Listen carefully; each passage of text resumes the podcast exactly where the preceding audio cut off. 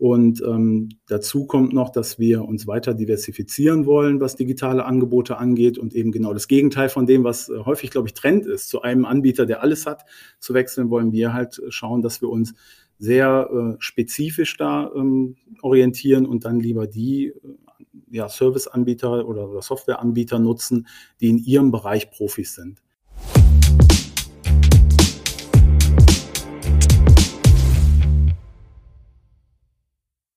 Herzlich willkommen bei Pflege Digital jetzt, dem Digital-Podcast für die Pflegebranche mit Giovanni Bruno und Christoph Schneeweiß. Wir haben heute Christian Schimmelfennig zu Gast. Er ist seit ja, knapp einem Jahr nun Geschäftsführer beim Franziskusheim. Hallo Herr Schimmelfennig, hallo Giovanni. Guten Morgen, Herr Schimmelfennig, schön, dass Sie da sind.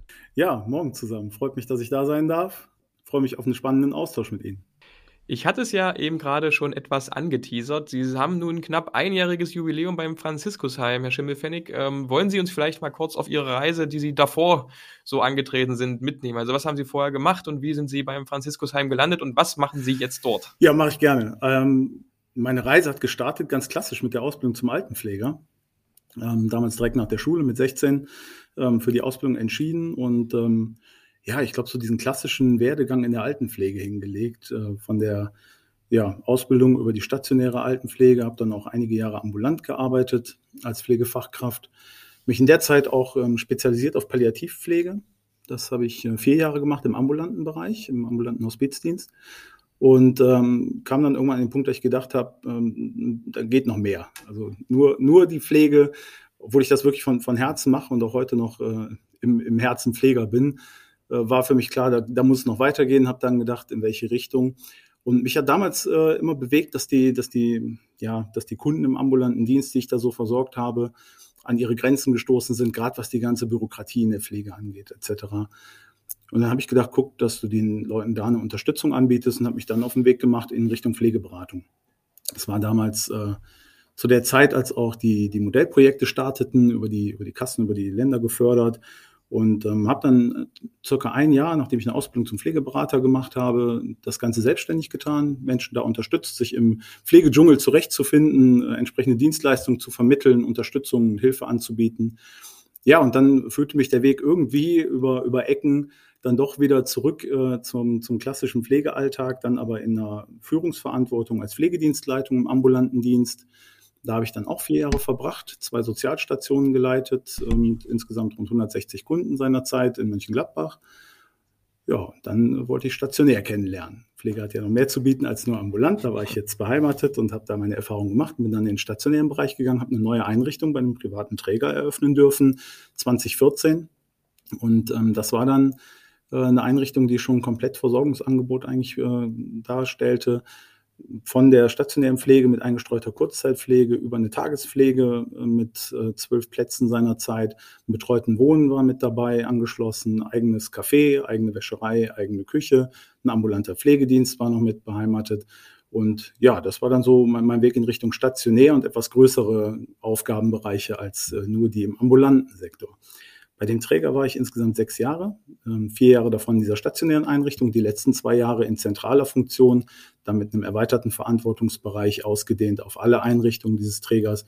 Zu dem Zeitpunkt und 24, als ich dann äh, ging seinerzeit, waren es in Richtung 30 Einrichtungen, verteilt auf mehrere Bundesländer hatte dadurch dann auch die Möglichkeit, mich mal mit verschiedenen landesrechtlichen Bedingungen auseinandersetzen zu dürfen, äh, was das Ganze sehr spannend, aber auch sehr mühsam gemacht hat, muss man ehrlicherweise sagen. Also Träger, die wirklich äh, bundeslandübergreifend agieren, die haben es da, glaube ich, nicht unbedingt leichter, ähm, weil 16 Länder und 17 Regelungen so in etwa. Ähm, und ja, da bin ich dann, äh, wie gesagt, sechs Jahre geblieben, ähm, habe mich dann entschieden, wieder den Weg in Richtung Wohlfahrtspflege anzutreten und ähm, zwei Jahre noch meine Einrichtungsleitung von einer großen Einrichtung in Grevenbruch ähm, angenommen und bin dann über einen Zufall auf die Stellenausschreibung zur Geschäftsführung äh, hier in Geilenkirchen gestoßen und ähm, bin beheimatet im Kreis Heinsberg, wohne hier und hatte demnach auch eine natürliche Affinität dazu zu schauen, ob ich nicht hier im Bereich auch beruflich äh, Wurzeln fassen kann. Und ja, es hat geklappt. Ne? Und äh, ich bin da wirklich sehr, sehr froh und dankbar drüber, denn ich habe hier ein tolles Unternehmen übernehmen dürfen von meinem Vorgänger, ähm, der das Ganze die letzten fast neun Jahre begleitet hatte und äh, auch maßgeblich am Wachstum beteiligt war. Ähm, wir sind heute als, als Träger äh, hundertprozentige Tochter der Kirchengemeinde hier in Geilenkirchen ähm, relativ divers oder schon sehr divers aufgestellt, haben also zwei stationäre Einrichtungen, insgesamt 206 Betten vollstationär, haben einen ambulanten Pflegedienst, äh, der sowohl die Sparte Hauswirtschaft als auch häusliche Betreuung nochmal explizit mit abbildet, mit weit über 500 Kunden, die wir versorgen, haben drei Tagespflegen, insgesamt 48 Plätze, ein Quartierszentrum haben wir hier im Stadtgebiet ähm, und insgesamt im Bereich Seniorenwohnen haben wir 78 Wohnungen im eigenen Bestand, die unser Eigentum sind und nochmal zusätzlich rund 30 Wohnungen, die wir in kooperativer Form mitbetreuen und versorgen. Ja, und dann haben wir noch ein Pflegeberatungsbüro in der Stadt seit äh, einiger Zeit, wo wir Wohn- und Pflegeberatung anbieten, also auch aufsuchen, aufsuchen zu den Leuten nach Hause gehen, um zu schauen, wie können wir unterstützen mit Wohnumfeld verbessernden Maßnahmen etc. Also ist eigentlich alles dabei. Ne? Kita-Versorgung, Schulversorgung mit, mit Essen aus unserer äh, zentralen Küche hier. 1200 Essen circa am Tag, die hier das Haus verlassen. Also schon ein relativ großes Unternehmen, was ich jetzt verantworten darf und äh, ja, hoffentlich noch viele Jahre in die richtige Richtung lenken werde.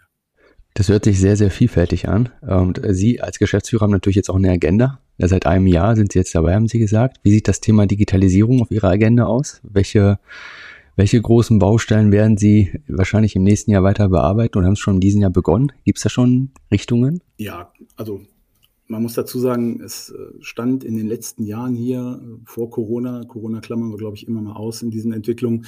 Äh, vor Corona stand hier ganz viel im Thema Neubau, Umbau, Erweiterung, Ergänzung der Angebotspalette mhm. äh, im Fokus. Und das Thema Digitalisierung ähm, ist dadurch bedingt ein Stück weit ähm, ja, vernachlässigt klingt so negativ, das kann man nicht sagen. Aber der Fokus lag woanders. Ähm, aus meiner Sicht ist ein ganz wichtiger Standpunkt oder ein ganz wichtiger Aspekt, dass wir jetzt uns im Weg der Dokumentation, äh, auf dem Weg der Dokumentation machen. Mhm. Da haben wir tatsächlich schon vor meiner Zeit äh, wurde eine Entscheidung getroffen, ähm, dass wir in Richtung Digitalisierung der Pflegedoku gehen. Hat, man hatte sich auch seinerzeit für einen Anbieter entschieden. Ähm, wir haben das dann in den Prozess bin ich mit reingekommen, äh, haben das dann nochmal revidiert und uns jetzt äh, umentschieden, weil äh, aus meiner Sicht oder unserer Sicht muss ich immer sagen, das ist nie eine, eine Entscheidung von mir alleine, diese Gesamtanbieter, die, die wirklich äh, ein komplettes Paket abbilden, zwar auf der einen Seite sehr reizvoll sind, weil ich nur einen Ansprechpartner habe und alles unter einem Dach, aus unserer Sicht aber in gewissen Bereichen die Stärken nicht so ausgeprägt sind. Ne? Jeder hat so sein Steckenpferd und da ist er besonders gut, aber auf alles gesehen habe ich immer wieder feststellen müssen, dass es Schwächen gibt, die dann nicht so zu unseren Wünschen, Anforderungen, Bedürfnissen passen. So dass also jetzt gerade auf der Agenda steht ganz konkret ähm, Umstellung auf digitale Pflegedokumentation stationär. Bis ähm, erstes Quartal nächsten Jahres soll das abgeschlossen sein. Und ähm, dazu kommt noch, dass wir uns weiter diversifizieren wollen, was digitale Angebote angeht und eben genau das Gegenteil von dem, was äh, häufig, glaube ich, Trend ist, zu einem Anbieter, der alles hat, zu wechseln, wollen wir halt schauen, dass wir uns sehr äh, spezifisch da ähm, orientieren und dann lieber die äh, ja, Serviceanbieter oder, Softwareanbieter nutzen, die in ihrem Bereich Profis sind. Und da tut sich auch gerade in der Startup-Welt mhm. sehr viel und sehr tolle innovative Ansätze. Mhm. Und ja, da erlebe ich auch eine große Offenheit an ähm, der Teilhaber, Mitgestaltung, Mitentwicklung, Weiterentwicklung, was äh, eben diese, diese etwas kleineren, nenne ich sie mal, äh, Anbieter angeht. Da sind wir gerne mit dabei. Ist das Thema Schnittstellen in diesem Punkt für Sie problematisch? Also, dass ähm, ich sag mal, dass das Reizvolle an den Großen ist ja wirklich, dass die einmal mhm. alles so einigermaßen gut, äh, plus minus, ähm, abbilden.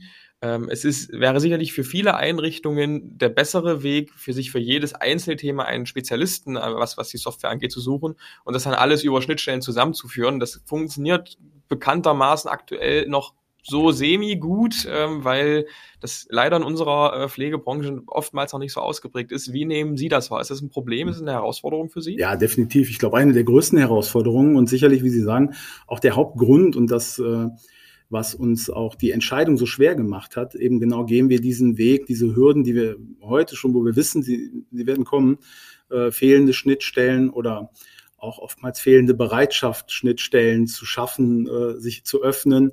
Und deswegen sprach ich diese Start-up-Szene auch ein Stück weit an. Weil mein Erleben zumindest ist, dass da eine andere Bereitschaft besteht, auch äh, ja, sich zu öffnen gegenüber Mitbewerbern, kann man fast nicht sagen. Häufig sind es ja eben dadurch, dass alle so speziell unterwegs sind, äh, einfach Ergänzungen und keine Konkurrenten. Und ähm, das ist äh, was, wo wir uns bewusst für entschieden haben und wissen, dass das eine Hürde darstellt. Aber ich glaube, langfristig gesehen sind wir damit auf dem richtigen Weg. Da sind Sie auch nicht der Einzige, der das so sieht. Also wir hatten jetzt auch in dem Podcast hier schon verschiedenste Gäste, die gesagt haben, sie wechseln von ihrem bestehenden Anbieter der Pflegedoku ähm, zu anderen Anbietern, einfach aufgrund der Tatsache, dass der bestehende Anbieter das Thema Schnittstellen eben immer abgeblockt hat, dass das, das nie wollte, weil man immer gedacht hat, okay, der andere nimmt mir hier die Butter vom Brot, auf gut Deutsch gesagt. Ähm, und ja, ich glaube, mit, mit Care for Innovation zum Beispiel haben wir ja auch so einen Verein. Wir haben uns ja über die Judith Ebel ähm, kennengelernt, die Vorstandsvorsitzende und Mitgründerin des Vereins. Ähm, und darin existiert im Prinzip genau das, was Sie gerade gesagt haben. Es gibt verschiedene äh, junge Unternehmen, die da eben noch sehr dynamisch unterwegs sind und die aber miteinander kooperieren und da ja eben Verbindungen miteinander eingehen und sich da gar nicht so sehr, also gar nicht so sehr diesen, diese, diese Brille aufhaben von wegen, ja, der eine nimmt jetzt dem anderen etwas weg. Das mhm. ist äh, auf jeden Fall so. Und Giovanni und ich haben uns ja auch darüber kennengelernt. Ja, ich weiß genau. nicht, haben, haben, haben Sie schon mal äh, von, von Care for Innovation gehört gehabt, der Schimmelpfennig, oder ist das neu für Sie? Nee, habe ich tatsächlich von gehört gehabt. Also wie schon erwähnt, äh, gemeinsamer Kontakt Judith Ebel, mit der ich auch schon, schon ja, lange äh, zusammenarbeite oder wir begegnen uns immer wieder mal äh, in, in verschiedenen Settings und ähm, ja, die Software, für die wir uns entschieden haben, äh, entstammt ursprünglich oder ist, glaube ich, sogar noch Mitglied in Ihrem Verein auch. Äh, von daher, äh, klar, ist das ein Thema, auf jeden Fall. Das Thema der Schnittstellen ist ja wirklich, also man sieht es auch am Care-Table, ne? Christoph, bei euch. Äh, ihr habt ja auch eine Schnittstelle mit äh, Bringliesel, soweit ich weiß, also auch der dem Einkaufsservice, auch bei Care, Care for Innovation äh, Mitglied. Da schließt sich so ein bisschen der Kreis, aber wie Sie schon sagen, Herr Schimmelfennig, das ist es ist einfach noch sehr viel ähm, ja, Sensibilisierungsarbeit notwendig, auch bei den jungen und mittleren Unternehmen, dass man da eben sich weiter öffnet mit den Wettbewerbern ne? oder mit den Komplementären so gesehen. Wenn wir ähm, an das Thema äh, Digitalisierung denken, Sie haben auf Ihrer Website, habe ich gelesen, 425 Mitarbeitende. Äh, oder ein bisschen mehr, ein bisschen weniger, also Pi mal Daumen.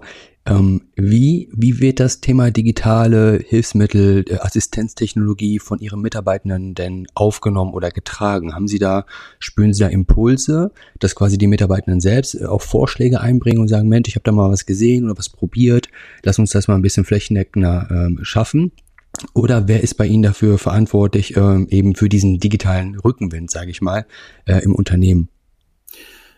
Ja, ähm, also zum einen haben wir, haben wir ganz viele Impulse aus, der, äh, aus dem Bereich der Mitarbeitenden.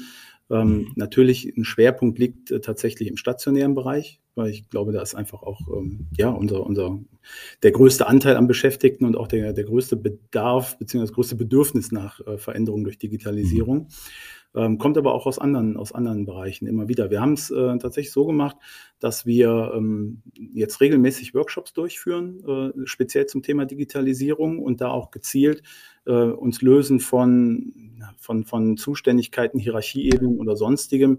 Jeder, der Interesse hat und Spaß daran hat, etwas zum Thema Digitalisierung beizutragen, seine Ideen mit einzubringen, daran teilzunehmen, ist eingeladen, an den Workshops teilzunehmen. Die sind ähm, durch eine, einen externen äh, Dienstleister moderiert und äh, begleitet.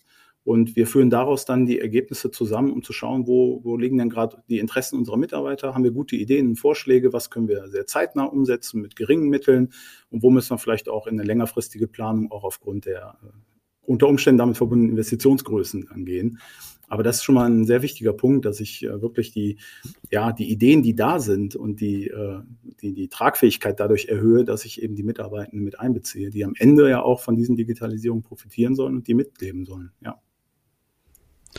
Das Thema Investitionen haben Sie gerade so schön angesprochen. Ähm, wir leben in einer Zeit steigender Kosten ähm, mit viel Unsicherheit, in den, auch vor allem in der stationären ähm, Pflege.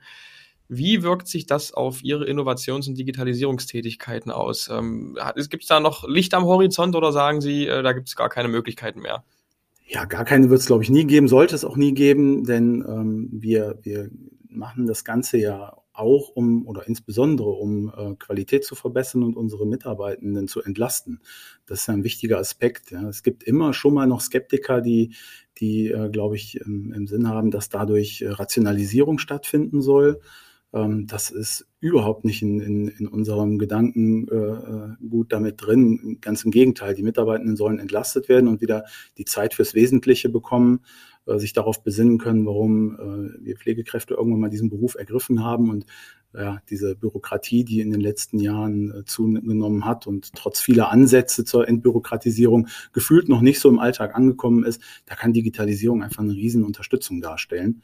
Und ähm, wir kennen es aus unserem Privatleben und äh, ich glaube, gerade die Nachwuchskräfte äh, noch mal mehr, die jetzt äh, noch mal ein paar Jährchen jünger sind äh, als ich oder auch manche Kollegen, für die ist einfach die Arbeit mit dem, mit dem Smartphone beispielsweise auch im Privatleben ja gar nicht mehr wegzudenken. Das, äh, und wenn ich das adaptieren kann auf den beruflichen Alltag, glaube ich, schaffe ich eine große Entlastung und auch eine, ja, einfach einen Mehrwert für den Mitarbeitenden, der sich äh, vielleicht im beruflichen Setting dann noch etwas besser und äh, wohler fühlt.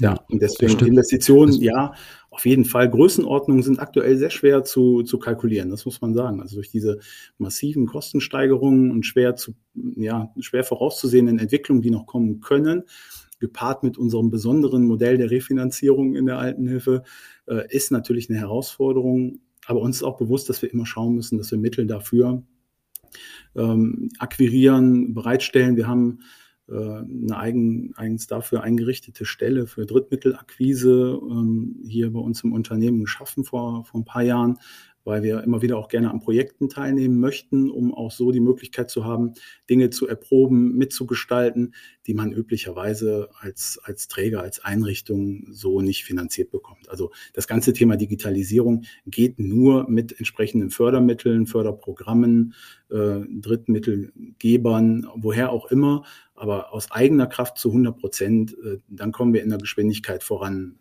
Ja, die ist nicht mhm. unbedingt äh, motivierend. Ja. Und dann kommen wir zum Thema Förderanträge und Föderalismus. Und in Niedersachsen gibt es andere Fördertöpfe als in Bayern und Baden-Württemberg und Hessen und sonst so. Und dann denkt man sich so, was ist eigentlich los? Ja, warum nicht mal flächendeckende Programme anbieten, die für, außer das PPSG oder andere kleinere Sachen, aber so große Investitionen. In Niedersachsen kriegen sie ja 44.000 Euro. Quasi ist ja die Fördersumme äh, bis zu 44.000 für die Digitalisierung in ambulanten äh, Pflege zur Stärkung im ländlichen Bereich. Das ist schon ein ziemlich cooles Programm. Gibt's halt auch nicht äh, flächendeckend. Ne? Eigentlich sehr schade. Ja. Eine Frage. Herr Schimmelfeld, Sie haben gerade, äh, Sie haben gerade die Workshop-Formate beschrieben, die ich ja, ich bin ja ein großer Fan von Workshops, weil ich finde, von innen heraus ein Unternehmen herauszuentwickeln, quasi auch äh, durch die Innovations- und äh, Motivation der, äh, die Bereitschaft der Mitarbeiter, ist einfach Gold wert. Aber was passiert denn? Ich meine, das Franziskusheim, ich habe gelesen, 1969 ne, geplant und gebaut. Die Mauern sind schon ein bisschen älter, aber ist nicht ganz so alt. Mhm. Aber was ist denn mit dem Thema bauliche Herausforderungen, also infrastrukturelle Themen, Hardware, Dinge, die Sie dort aufstellen. Ist das so einfach möglich? Also können Sie den Zuhörern quasi Mut zusprechen und sagen, hey, egal wie alt äh, eure Mauern sind, wir kriegen das auf jeden Fall umgesetzt, was wir uns vornehmen? Oder sind auch Grenzen? Sowohl als auch. Also Mut zu sprechen in jedem Fall, ähm, jetzt auf unsere, auf unser Unternehmen bezogen, ähm, das hatte ich ja eingangs schon erwähnt. Die, die letzten Jahre standen hier stark im Fokus äh, Umbau, Modernisierung und man hat hier eine Einrichtung im laufenden Betrieb kernsaniert, äh, mit einem 126 Bettenhaus mit fünf Etagen, was heute auf einem sehr modernen Stand ist, dank dessen. Aber ich glaube, da muss man ehrlich sagen, parallel zu dem Zeitpunkt dann auch noch sich auf diesen Weg begeben, wäre einfach nicht machbar gewesen. Ne? Das hat auch was mit Kapazitäten und Ressourcen bei den Beschäftigten zu tun. Ähm, wir haben eine zweite Einrichtung in einem sehr historischen Gebäude, ein Wasserschloss, äh, was unter Denkmalschutz steht auch, wo wir ganz besondere bauliche Herausforderungen äh, und Gegebenheiten haben, die äh, gerade das Thema flächendeckendes WLAN zum Beispiel deutlich erschweren bis hin zur Anbindung an, an äh, ein schnelles Internet äh, generell.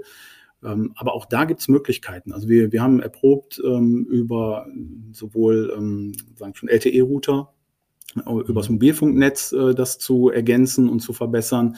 Wir haben Lösungen ausprobiert über die Koaxleitung des Kabelfernsehens beispielsweise äh, und, und so einfach aus allem das Beste herausziehen, um halt eben auch so eine Einrichtung, die eine besondere Herausforderung mit sich bringt, baulicherseits ähm, an ja, die bestmögliche Internetqualität beispielsweise anzuknüpfen.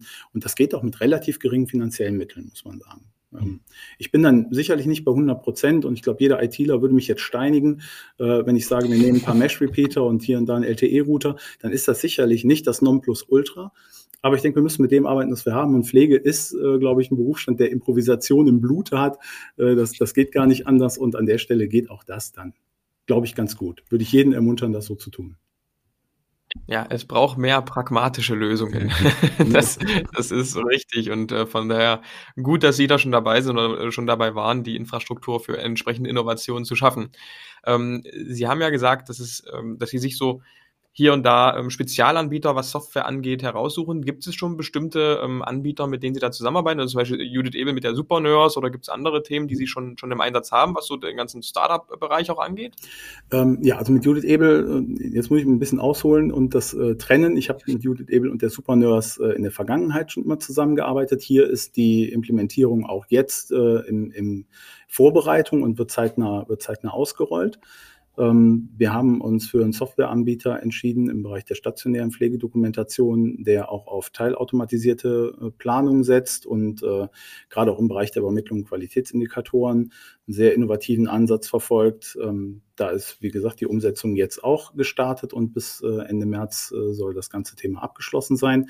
Was bei uns gerade noch im Auswahlprozess ist, ist ein ähm, automatisiertes Personaleinplatzplanungssystem ähm, genauso wie entsprechende Kommunikationsmöglichkeiten, äh, Apps, um halt eben Kommunikation einmal intern, aber gerne perspektivisch zumindest auch extern Kommunikation mit Angehörigen, zu Angehörigen, also im Prinzip ein Kommunikationsnetzwerk äh, aufzubauen, was auf uns zugeschnitten ist, wo wir Informationen in alle Richtungen gezielt verteilen können, datenschutzkonform verteilen können, sicher verteilen können. Das sind so Punkte. Ähm, also ich sag mal, in unserer, in, in unserer Vision ist es so, dass äh, im, im Laufe des nächsten Jahres unsere Mitarbeitenden auf ihrem Smartphone vier bis fünf Apps auf jeden Fall äh, im beruflichen Kontext zur Verfügung haben, von der Supernurse über die Pflegedokumentations-App, eine Personaleinsatzplanungs-App, wo sie ihre ähm, digitale Personalakte einsehen können, ihre Dienstplanwünsche mitgestalten können, Urlaubsanträge stellen etc., wo sie Kommunikation in Richtung Unternehmen oder halt auch eben Informationen vom Unternehmen abrufen können. Das sollte auf jeden Fall mit dabei sein. Und ja, dann schauen, was sich noch so anbietet. Äh, ich sag mal, digitales Lexikon ist ja heute, das ist ja kein Problem. Uns geht es darum, dass wir den Mitarbeitern ein Portfolio zusammenstellen, was sie auf ihrem Smartphone nutzen können. Also ich erwähne auch bewusst Smartphone, weil wir uns gegen Tablets entschieden haben äh, im stationären Bereich. Mhm. Ich halte es für nicht so praktikabel persönlich mit Tablets zu arbeiten und äh, da auch nochmal äh, zu dem Punkt, den ich eben äh, schon erwähnt hatte. Ich glaube, die äh, aktuelle Generation, die wir, die wir haben, auch im Bereich der Auszubildenden gerade, ist weniger bei Laptop und Tablet und wirklich primär auf dem Smartphone auch privat unterwegs. Es geht fast alles darüber und ich merke es bei mir selber. Ähm, ich habe alles zu Hause. Ich habe einen Desktop-PC, ich habe einen, Laptop, ein Tablet und was benutze ich äh, zu 95 Prozent mein Smartphone, weil damit alles möglich ist. Und in die Richtung wollen wir halt auch uns ausrichten für die Zukunft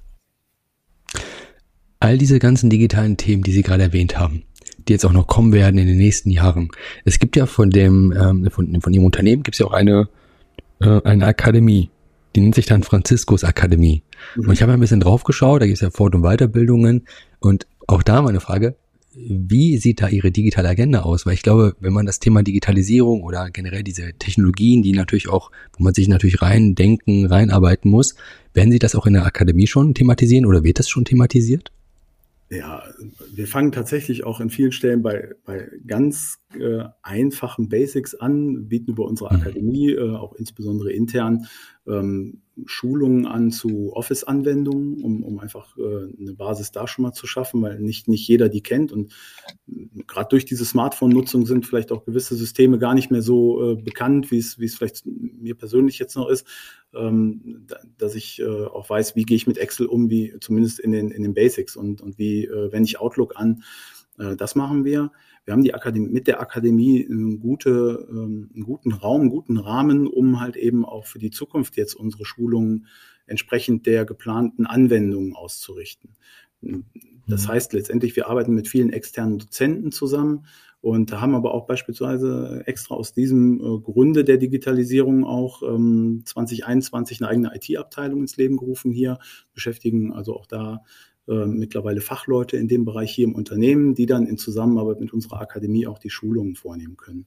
Da setzen wir wohl äh, auf ja, auf, auf Multiplikatoren, beziehungsweise der Gedanke geht eher in Richtung digitaler Patenschaften, dass wir also digital affine Mitarbeiter auch wirklich äh, dafür ja, schulen, qualifizieren, äh, dass sie dann ihre Kollegen, die vielleicht etwas größere Hemmungen oder, oder Ängste haben, auch sich dem Thema anzunähern, wirklich begleiten können und das auf einer kollegialen Ebene. Ich glaube, das ist ein wichtiger Schritt und es ist einfacher mit einem Kollegen, mit dem ich ein gutes Verhältnis habe, mit dem ich regelmäßig zusammenarbeite, mal über ein Thema zu sprechen, was mir vielleicht auch unangenehm ist, wenn ich mich dazu bekennen muss, dass ich nicht so digital affin bin, als wenn da irgendein, ja, eine Führungskraft oder, oder ein externer Dienstleister kommt.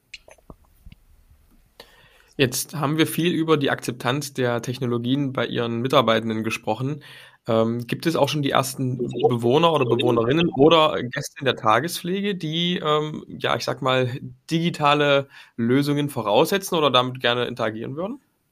Ja, also was auf jeden Fall vorausgesetzt wird, ist äh, das Thema WLAN, ähm, sowohl im, im Tagespflegebereich, wobei äh, man muss dazu sagen, es kommt. Also es ist nicht, nicht so, dass die Vielzahl der Gäste oder auch der Bewohner stationär sagt, Mensch, äh, wie ist denn das WLAN-Passwort? Aber ähm, es ist schon so, dass es immer mehr wird, zunimmt. Und da war Corona sicherlich auch ein, äh, ein Brandbeschleuniger an der Stelle. Denn äh, gerade das Thema Kommunikation mit Angehörigen zu Zeiten der, der Schließung oder, oder Besuchsverbote und Einschränkungen war halt ein wichtiger Punkt. Und da ist ja Internet einfach unerlässlich. Und wir haben halt auch gerade in den Tagespflegen immer mal etwas jüngere Gäste, äh, die Tagespflege in Anspruch nehmen.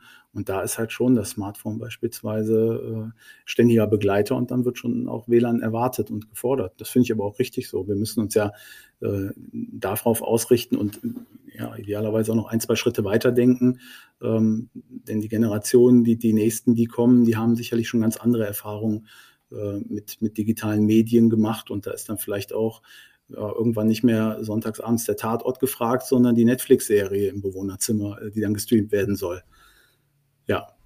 Ja, das ist ja, glaube ich, auch ein, ein, großes Teilhabethema. Wir machen hier in Dessau ähm, einmal im Monat sozusagen in Kooperation mit der Dagmar Hirche aus Hamburg, ich sag mal, Smartphone-Sprechstunden auf gut Deutsch.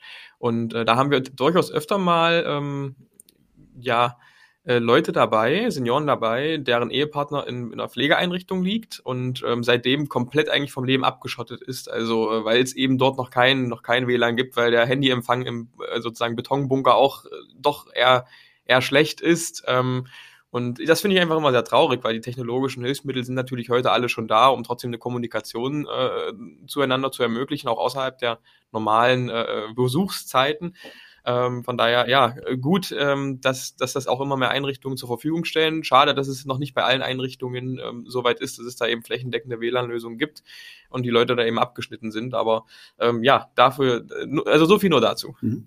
Ja, es ist das Thema soziale, soziale, wie nennt man das, soziale Verarmung. Also wenn man da wirklich ganz alleine ist, wir haben das ja oft auch, also es ist ja nicht überall zum Glück so. Ne? Wir, sind, wir haben ja ganz viele engagierte äh, Pflegerinnen und Pfleger und Mitarbeiter da draußen, die auch alles tun, damit es den Menschen gut geht. Aber bei dem Arbeitsaufkommen und bei dem Fachkräftemangel ist es halt einfach manchmal so, dass, dass man mehr alleine ist als äh, zusammen gerade wenn man so die Pandemiezeit sieht. Aber so Tablets, ja, so Tablets, wo man einfach so fest installierte Technologie, wo man einfach sehr schnell mit den Angehörigen Kontakt aufnehmen kann, scheitert nicht nur am WLAN, scheitert auch daran, wie leistet man sich das am Ende.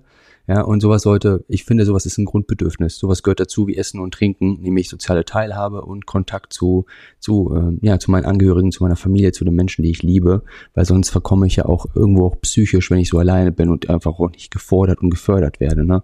Ist auch echt schade müssen wir noch viel nachholen in Deutschland, definitiv.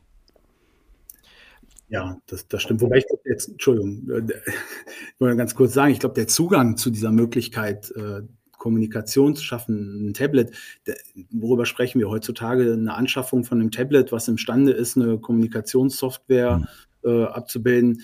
Das sind keine Investitionen. Wir haben äh, aktuell, glaube ich, hier äh, Black Week oder sowas, da kriegt man es nochmal ein bisschen günstiger. Das ist nicht das Problem. Mhm. Äh, ich denke, auch da ist eher wieder die Herausforderung, über welches Kommunikationsmedium. Da sind die Hürden äh, eben groß, was die, was die ja, begleitenden Punkte Datenschutz, Sicherheit angeht. Und ähm, das sind, das sind, glaube ich, die Herausforderungen, die viel größer sind, wenn Bewohnerinnen und Bewohner äh, das Bedürfnis hat oder da der Wunsch besteht, Kommunikation zu führen. Selbst jemand, der nur im, im Taschengeldbezug ist, äh, aufgrund von, von Hilfe zur Pflege, da wird immer die Möglichkeit bestehen, so, so ein Tablet anzuschaffen oder mhm. durch Fördervereine etc. pp. Ich glaube also, die Herausforderung ist da wirklich auch eher dieses, auf welches System geht man und äh, welche, welche Anwendung ist da dann auch in dem Kontext, sobald wir es begleiten und mitverantworten, auch ja, ein sicheres Medium dafür. Und das ist wieder der Punkt, wo wir ja eben auch schon mal waren. Mhm. Um mal wieder die Entwicklungsebene ähm, anzugehen.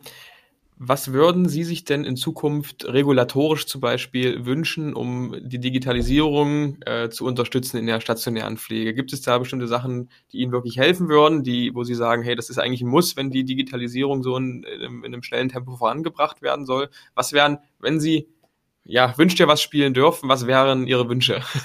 Ah, ich glaube, die Wunschliste wäre lang. Äh, also ich, wes wesentliche Punkte sind natürlich einmal auf der Ebene Finanzierung, dass wir Möglichkeiten bekommen, auch diese äh, nicht unerheblichen Investitionen, die da erforderlich sind, äh, in, in angemessenem Maße refinanziert zu bekommen. Idealerweise auch mit gewissen Stellenanteilen, denn äh, ich brauche Mitarbeiter, die speziell dafür da sind, sich um diese Themen zu kümmern, aus dem Alltag heraus. Und das sehen wir an der Entwicklungsgeschwindigkeit oder eben nicht vorhandenen Geschwindigkeit in, den, in dem Bereich aktuell. Wir brauchen da einfach ja, motivierte Menschen, die das Thema voranbringen und auch sich nur damit beschäftigen, die äh, sind meiner Meinung nach aktuell zu wenig berücksichtigt in, in äh, der Refinanzierungssystematik.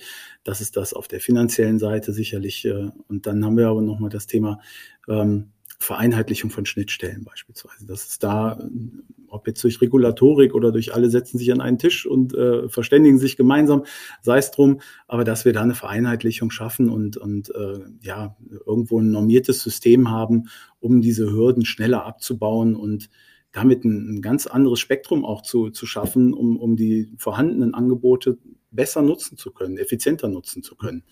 Ähm, wenn ich das sehe, wie wir jetzt äh, in diesem Dschungel der, der Angebote umherirren, um uns da das Bestmögliche rauszusuchen, ähm, da geht es ja auch um Fragestellungen, die, die ich persönlich in dem Auswahlprozess, äh, auf die Frage komme ich gar nicht erst, weil mir die Thematik, die dahinter steckt, nicht bewusst oder bekannt sein kann. Ja, das kommt dann häufig ja erst, wenn ich im Implementierungsprozess bin und dann die erste Hürde aufploppt, die, die nicht so einfach zu nehmen ist, wie ich als Laie mir das vielleicht vorstelle. Ja, und da äh, erwarte ich schon, dass, dass, wenn man Digitalisierung ernsthaft voranbringen möchte in unserer Branche, dass dann da ein bisschen mehr passiert. Also was man, was man da natürlich wirklich in den Raum werfen sollte, wäre so eine Art äh, ganzheitliche Pilotisierungsprojekte, wo man wirklich äh, Räume schafft, also künstliche Räume, in denen man eben genau diese Technologie mal wirklich im Einsatz sieht und auch austestet, um diese Schnittstellen eben anhand des Best Practice zu entwickeln. Das ist, äh, da gibt es ja auch einige Anbieter draußen, die das momentan versuchen über, äh, ich weiß gar nicht, wie man diese, diese, diese, diese Räumlichkeiten nennt, aber da bauen die dann alles mögliche an Assistenztechnologie, Apps, Softwareprodukte, Hardware, alles versucht man zu synchronisieren, um damit dann eben genau diese, diese ganzheitliche Entlastung zu schaffen, die Sie gerade angesprochen haben, um eben nicht Datenverluste oder nur monolaterale Datenströme zu erzeugen, sondern wirklich miteinander sprechende Systeme. Ne? Ja, aber ein paar Jahre brauchen wir noch, glaube ich, bis es soweit ist. Also in jedem Fall drücken wir Ihnen auf jeden Fall die Daumen für alle weiteren Technologien, alle weiteren Innovationen, die Sie da auch äh, einsetzen werden, äh, sowohl für die Akademie, für das Franziskusheim, für alle Bereiche, die Sie, die Sie anbieten. Ähm, mir persönlich hat das Gespräch sehr gefallen. Ich habe wieder einmal sehr viel gelernt und sehe, dass Luft nach oben immer vorhanden ist. Ne? Wirklich eine Menge. Bei jedem. Ja. Danke, dass Sie da waren, Herr Schimmelfennig. Danke auch an dich, Christoph, für diesen wunderschönen Podcast. Wieder einmal sehr informativ. Wir bleiben dran. Vielleicht hört man sich ja wieder. Ja, vielen herzlichen Dank, dass ich da sein durfte. War ein sehr angenehmer Austausch und ich bin mal gespannt, wo die Reise hingeht. Und vielleicht schaffen wir es mit pragmatischen Lösungen, den ersten Schritt schnell zu gehen und äh, professionell begleitet mit tollen Projekten die großen Schritte dann anzuknüpfen. Dankeschön. Ja, vielen Dank für Ihre Zeit, Herr Schimmelfennig. Ciao.